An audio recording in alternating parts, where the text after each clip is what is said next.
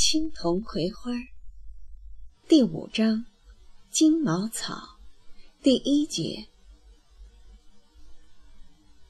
葵花发现自己在做作业的时候，青铜总喜欢在他身旁坐着，聚精会神地看他写字、做算术题。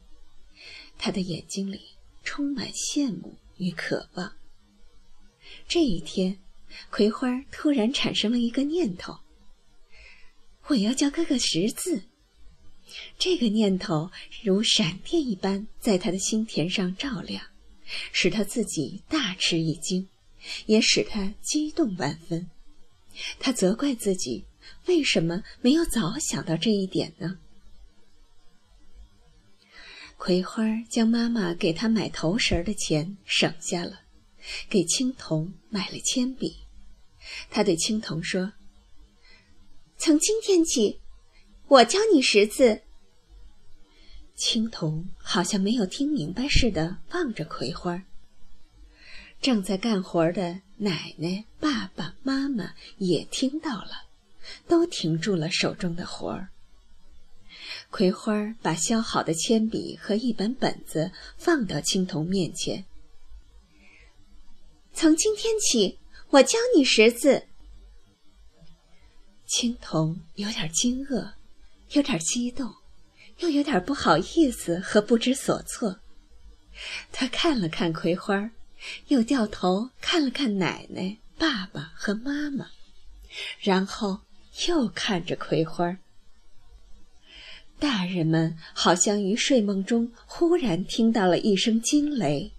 受了一个大的震动，觉得天地为之一亮，但却一时无语。青铜面对葵花递过来的笔和本子，却向后退着。葵花就拿着笔和本子，一步一步地朝他走去。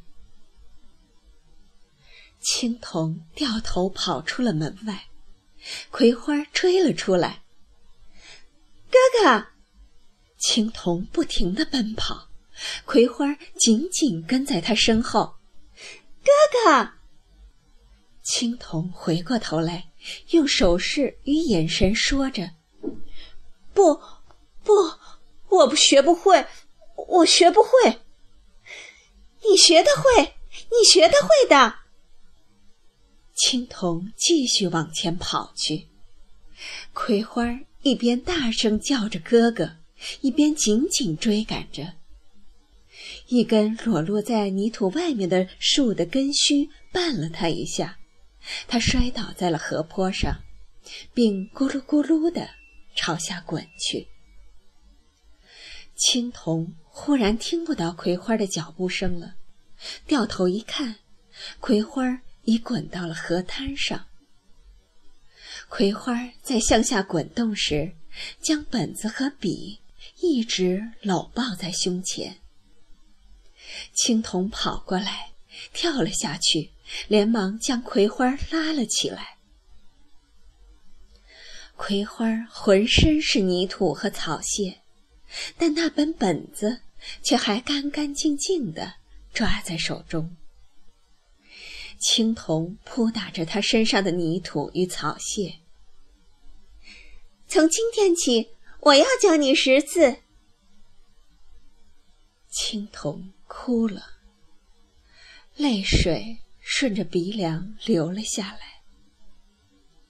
他蹲下身子，背起葵花，一步一步的爬到岸上。兄妹俩。在一棵大树下坐了下来，一轮太阳正在沉坠，河水染为橙色。葵花指着太阳，然后用树枝一笔一画的在沙土上写下了两个大字“太阳”。他大声的念着：“太阳。”然后用树枝在那两个字上不停地重复着笔画，嘴里念念有词：“一横，一撇，一捺，一点，太阳的太。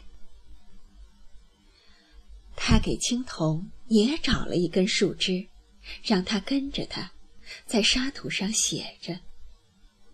青铜吃力而又认真的写着。那时，他仿佛不再是哥哥，而是弟弟；而葵花不再是妹妹，而是姐姐。太阳在落下去，落下去。一片树叶从树上掉下，也正在慢慢的落下去。葵花用手指着飘落的树叶，用眼睛追随着树叶，落，落下去。树叶像蝴蝶落在草丛里。葵花在太阳后面又写了三个字：“落下去。”然后他望着太阳，念道：“太阳落下去。”青铜的记忆力奇好。虽然笔画与字的间架总是把握不好，但却以出人意料的速度记住了这几个字的笔画以及笔画的顺序。太阳落下去了，地上的字也慢慢的熄灭了。哥，我们该回家了。青铜学得正起劲儿。摇了摇头，拿着树枝，还在沙土上笨拙地写着。月亮升起来了，又是一种亮光，柔和而纯净的照亮了地面。青铜用手指着月亮，葵花摇了摇头。我们今天不学了。但青铜固执的用手指着月亮，葵花又教他：“月亮，月亮升起来了。”天晚了，妈妈在呼唤他们回家。一路上，青铜在心里念着、写着：“太阳。”落下去了，月亮升起来了。从此以后，青铜将跟着葵花，将他所认识的字一个个的吃进心里，并一个个的写在地上，写在本子上。他们的学习是随时随地、无处不在的。看到牛，写牛。看到羊写羊，看到牛吃草写牛吃草，看到羊打架写羊打架，写天，写地，写风，写雨，写鸭子写鸽子，写大鸭子写小鸭子，写白鸽子写黑鸽子。那个从前在青铜眼中美好无比的世界，正在变成一个一个的字，而这些字十分神秘。它使青铜觉得，太阳、月亮、天地、风雨，所有的一切，不完全是他们原来的样子了。它们变得更加美丽，更加真切。也更加让人喜欢。不管刮风下雨，总在田野上狂奔的青铜，也比从前安静了许多。绝顶聪明的葵花，用各种奇特而又充满智慧的方法，将他所学到的字一个个的交给了他的哥哥青铜。这些字像刀子一般刻在了青铜的记忆里，一辈子也不可能忘记了。他的字也写得有模有样了，虽然不像葵花的字那么上规矩，但却有另外的味道，呆着有劲儿。大麦地没有一个人注意到这一切，因为这一切都是在他们兄妹俩之间进行的。这是一个安静的下午，一个小学校的老师正用白石灰水在大麦地人家的墙上写标语时，青铜放牛正巧路过这里，他看见人写字。就将牛拴在一棵树上，走过来，出神地看着。老老师看到了这双眼睛，抓着不时的往下滴石灰水的刷子，对青铜说：“来，我来教你写一个字吧。”青铜摇了摇头。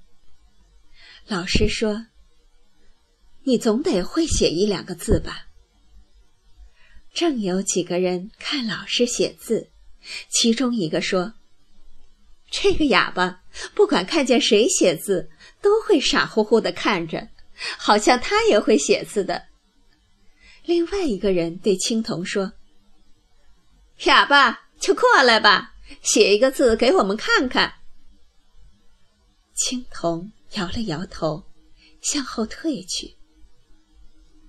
别看了，放你的牛去吧，一个傻哑巴。青铜调转头，向他的牛走去。他在解牛绳子时，听到了背后那几个人的很放肆的笑声。他弯腰停在那里好一阵儿，突然起来，调转头向那几个人走去。那个老师正在写字，没有注意，被青铜突然从他手中夺去了刷子，在场的几个人都怔住了。青铜一手拎着盛白石灰水的铁桶，一手拿着刷子，在那几个人还没有反应过来时，在墙上刷刷刷的刷了一行大字：“我是大麦地的青铜。”那惊叹号像一把立着的大锤。青铜看了看那几个人，放下铁桶，扔掉刷子，头也不回的走掉了。看着那一行歪巴斜扭但却个个劲道的字，在场的人目瞪口呆。当天。这个消息就传遍了整个大麦地，没有一个人不觉得事情的蹊跷。